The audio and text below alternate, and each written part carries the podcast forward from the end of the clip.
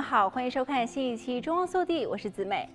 Costco 作为零售界的大哥，不光能为我们的生活方方面面提供可靠的大宗产品，从食品到家居、服装、运动和休闲设备等等，也总能为我们提供令人满意的选择。但是最近，如同所有的零售店会做的事儿一样，Costco 也会定期对于销售额所做的市场分析，然后来决定哪一些产品应该继续销售，哪一些产品应当下架。今天我们就来看看 Costco 即将下架的产品，看看有没有大家平时爱买的吧。首先呢，就是美食广场的一点五美元的巧克力脆皮冰淇淋，它的取消可谓是激起了用户们的强烈不满，甚至有一票该食物的粉丝在脸书上建立了一个页面，天天发文让 Costco 重新推出巧克力脆皮冰淇淋。据说 Costco 停售该冰淇淋是因为乳制品和杏仁等食品成本上涨，一点五美元的价格实在是卖不动了。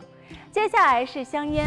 自二零一六年开始，Costco 就已经开始停止销售香烟和其他烟草类产品。还有就是濒危鱼类，为了在可持续发展的事业当中尽自己的一份力，Costco 停止出售濒危鱼类，并致力于只使用可持续渔业养殖方式的鱼类和贝类的批发商合作。他们不再出售的鱼类包括大西洋鳕鱼、大西洋大比目鱼、智利鲈鱼、鲨鱼、剑鱼和蓝鳍金枪鱼，还有就是笼养的鸡蛋。Costco 认为，将鸡圈养来产蛋被认为是不人道的做法。此外，还有研究表明，非笼养的鸡蛋杀虫剂的化学残留水平较低，虫害程度较低，二恶英类污染物的浓度也较低。所以，Costco 承诺到2020年底只销售非笼养的鸡蛋。新冠肺炎的流行在这一程度上面推迟了这一目标，但是 Costco 仍然将继续朝着这一目标努力。